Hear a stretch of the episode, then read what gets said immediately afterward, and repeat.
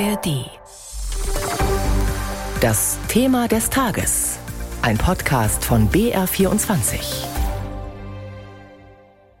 Bis spät in die Nacht hinein hat das Bund-Länder-Treffen im Kanzleramt gedauert. Es galt ja in erster Linie Schritte zu vereinbaren, damit nicht immer mehr Flüchtlinge nach Deutschland kommen und um Länder und Kommunen finanziell zu entlasten. Und man hat wohl Lösungen oder sagen wir Kompromisse gefunden. Hören wir kurz, wie sich Bundeskanzler Scholz sowie der Vorsitzende der Ministerpräsidentenkonferenz Rhein von der CDU und dessen Stellvertreter Weil von der SPD nach dem Treffen geäußert haben. Ich will nicht zu große Worte ergreifen, aber doch sagen, dass ich glaube, dass das hier ein sehr historischer Moment ist, in dem wir hier sitzen. Denn es ist angesichts einer unbestreitbar großen Herausforderung wegen sehr großer Zahlen im Hinblick auf Fluchtmigration und irreguläre Migration es gelingt, dass alle Ebenen dieses Staates eng zusammenarbeiten. Und das ist auch notwendig. Das erwarten die Bürgerinnen und Bürger von uns, dass wir das tun. Und sie haben heute den Beweis. Ich bin der festen Überzeugung, dass wir einen, ich betone das, Schritt in die richtige Richtung heute gemacht haben. Klar ist aber auch, dass ein Weg aus sehr vielen Schritten besteht und natürlich noch weitere Schritte folgen müssen. Wir müssen die irreguläre Migration stoppen und die demokratischen Kräfte müssen beweisen, dass der Staat an dieser Stelle handlungsfähig ist. Es ist eben auch unter schwierigen Bedingungen gelungen, dass wir uns am Ende auf einen Beschluss verständigt haben. Da gibt es die eine Protokollerklärung hier und die, die andere da. Aber im Kern sagen alle 16 Länder, okay, das ist unsere gemeinsame Position. Das ist gemeinsam mit der Bundesregierung geschehen, als, wenn man so will, dem 17. Partner, aber natürlich auf einer ganz anderen Ebene. Und das bringt zum Ausdruck, dass wir wirklich auf einem guten Weg sind. Auf einem guten Weg also, sei man das, sagt Niedersachsens Ministerpräsident Weil. Und über die konkreten Ergebnisse wollen wir jetzt sprechen mit unserem Hauptstadtkorrespondenten Jan Zimmermann. Schönen guten Morgen. Guten Morgen aus Berlin. Herr Zimmermann, beginnen wir doch gleich mal mit dem Geld. Seit langem klagen ja die Kommunen, sie fühlten sich im Stich gelassen, sie wüssten nicht mehr wohin mit den Flüchtlingen, bekämen viel zu wenig Mittel, um alle unterzubringen, um sie zu versorgen, um die Menschen auch zu integrieren. Zahlt der Bund jetzt mehr? Ja, der Bund zahlt mehr. Der Bundeskanzler sprach ja von guten Nachrichten am Morgen, also vor allem gute Nachrichten für die Länder. Ab 2024 zahlt der Bund für jeden Flüchtling, für jeden Asylbewerber eine jährliche Pauschale von 7.500 Euro. Das ist eine Kompromisslösung. Die Länder wollten eigentlich mehr, 10.500 Euro. Der Bund wollte aber nur rund 5.000 Euro zahlen. Man hat sich also in der Mitte getroffen, ein klassischer Kompromiss. Und der Bund Bund wird in der ersten Jahreshälfte 2024 eine Abschlagszahlung, eine Vorauszahlung von 1,75 Milliarden Euro leisten. Also insgesamt eine deutliche Entlastung für die Länder und für die Kommunen. Es war ja auch immer wieder gefordert worden, die Anziehungskraft des deutschen Sozialstaates, die müsse reduziert werden, einfach damit weniger Leute nach Deutschland kommen. Welche Lösungen hat man da gefunden? Ja, dazu gibt es verschiedene Beschlüsse. Ich greife mal die wichtigsten mhm. raus. Mhm. Zum Beispiel schnellere Asylverfahren, also Asylverfahren für Menschen aus Staaten mit einer Anerkennungsquote weniger als fünf Prozent sollen künftig zügiger abgeschoben werden. Die Verfahren sollen in drei Monaten abgeschlossen sein. Das ist zumindest das Ziel. In anderen Fällen sollen die Asylverfahren nach sechs Monaten abgeschlossen sein. Oder das Thema Grenzkontrollen, die stationären Grenzkontrollen zu Österreich, zur Schweiz, zu Tschechien, Polen, Polen sollen aufrechterhalten bleiben. Auch darauf hat man sich verständigt.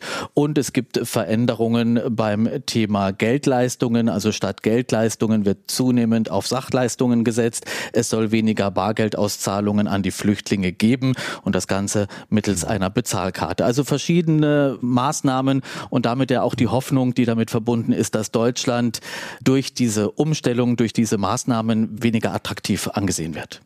Greifen wir einen Punkt nochmal auf. Bezahlkarte statt Bargeld haben Sie gerade gesagt. Was ist da aus Sicht des Staates der Vorteil? Was verspricht man sich davon? Ja, da geht es darum, dass dann mittels einer Bezahlkarte sollen die Flüchtlinge Güter und Dienstleistungen kaufen können. Eine Arbeitsgruppe soll nun bis Ende Januar ein Modell für eine bundesweit einheitliche Karte erarbeiten. Das ist gar nicht so einfach, wie das klingt. Das haben die Ministerpräsidentinnen und Ministerpräsidenten gestern auch nochmal erklärt, warum das kompliziert ist. Daran wird nun gearbeitet und man will damit erreichen, dass eben Deutschland nicht mehr so attraktiv gilt, dass Anreize genommen werden und eben auch, dass in Zukunft nicht mehr Geld von hier ins Ausland, in die Länder geschickt wird, woher die Menschen kommen. Diese Maßnahmen, diese Ziele werden damit verfolgt, ja. Ist eigentlich das Thema Obergrenze von Flüchtlingen angesprochen worden? Gab es dazu einen Beschluss? Nach meinen Informationen war das kein Thema. Das ist eine Forderung aus der Union. Zum Beispiel, es gibt ja dieses Papier mit 26 Punkten der Bundestagsfraktion der Union, aber das war gestern kein Thema bei diesen Bund-Länder-Verhandlungen. Ein Punkt, der immer wieder angesprochen wurde, Asylverfahren außerhalb der EU-Grenzen zu verlegen. Also dass sozusagen schon vor Betreten der EU ausgesiebt wird, wer da jetzt reingelassen wird und wer nicht. Ist das, auch wenn das eigentlich eine Angelegenheit Brüssels wohl ist, ist das diskutiert worden? Das ist diskutiert worden und das war vor allem auch Thema bei dem Treffen der Länder untereinander, also der Ministerpräsidentinnen und Ministerpräsidenten, ja noch vor dem Treffen mit dem Kanzler. Und manche sprechen da von einem Faulspiel der unionsgeführten Länder. Die Länder hatten sich ja vor drei Wochen auf Beschlüsse geeinigt und die wurden dann jetzt nochmal zum Teil von den unionsgeführten Ländern in Frage gestellt. Und ja, da waren viele SPD-geführte Länder dann verärgert und mit dieser Verärgerung ging man dann ins Kanzleramt. Man hat sich auf diese und eine dieser Forderungen von den unionsgeführten Ländern war eben dieser Punkt, den Hendrik Wüst in den vergangenen Tagen gemacht hat und der diskutiert wurde, der Ministerpräsident von Nordrhein-Westfalen, und zwar Asylverfahren außerhalb Europas durchzuführen, also in Drittstaaten, dass die Menschen dorthin gebracht werden, dort warten, bis ihr Asylverfahren durchlaufen ist. Aber auf diese Maßnahme hat man sich gestern nicht verständigen können. Da gibt es keine Einigung dazu. Aber insgesamt hat man sich doch auf mehrere Punkte schon verständigt. Insgesamt äh, waren Bund, Länder zufrieden mit den Ergebnissen. Ist das der Deutschlandpakt, den Kanzler Scholz mal in einer Bundestagsrede ins Spiel gebracht hat? Ich würde sagen, das ist ein Schritt, ein Anfang, um mit Blick auf die Forderungen, die Migrationspolitik in Deutschland umbauen, grundlegend verändern zu wollen, ist das, ja, wie gesagt, ein erster Schritt. Wichtige Weichen wurden gestellt, aber es braucht weitere Schritte. Und äh, zur Unterstützung soll ja eine Kommission gegründet werden. Und in diese Kommission sollen alle gesellschaftlichen Gruppen einbezogen werden. Vertreter der Kirchen, der Gewerkschaften, Wissenschaftler und so weiter. Sie alle sollen mitarbeiten, um Fragen, wie Migration besser gesteuert gesteuert werden kann und Fragen zur besseren Integration, um das alles zu klären. Also es ist ein Anfang, aber es wird noch weitergehen. Was viele von uns sicher auch interessiert, die Zukunft des Deutschlandtickets. Aber dazu gab es keine Entscheidung. Doch, dazu gab es eine Entscheidung und kurzum wurde geklärt, dass die Finanzierung vorerst weiter gesichert ist. Allerdings ist die Debatte nicht langfristig geklärt, wie es langfristig weitergeht. Das ist nach wie vor offen, denn die Verkehrsminister haben jetzt den Auftrag, ein Konzept zu erarbeiten, wie es mit der Finanzierung ab 2024 weitergeht. Und im Blick wird dabei auch der Preis des Tickets geraten. Es kann durchaus sein, dass dieser im kommenden Jahr steigt. Also kurzum, erst einmal gesichert, aber langfristig muss man sehen, um das Vorhaben und das Ticket dann eben auch auf gute, auf feste Beine zu stellen für die Zukunft. Vielen Dank. Das war unser Berlin-Korrespondent Jan Zimmermann, der hier für uns im BR24-Thema des Tages die Ergebnisse vom Bund-Länder-Gipfel im Kanzleramt zusammengefasst hat. Warum brauche ich Schweine, um in den Urlaub zu fliegen? Wo ist der Haken, wenn Banken plötzlich mit hohen Zinsen locken und warum zahle ich so viel Geld für Strom, wenn vor meiner Haustür lauter Windkraftanlagen stehen? Hi, ich bin Nils Walker aus der NDR Wirtschaftsredaktion.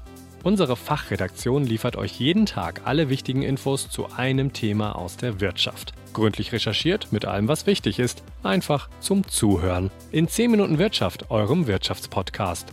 Immer Montag bis Freitag gegen 16 Uhr exklusiv in der ARD Audiothek. Wirtschaft muss nicht kompliziert sein.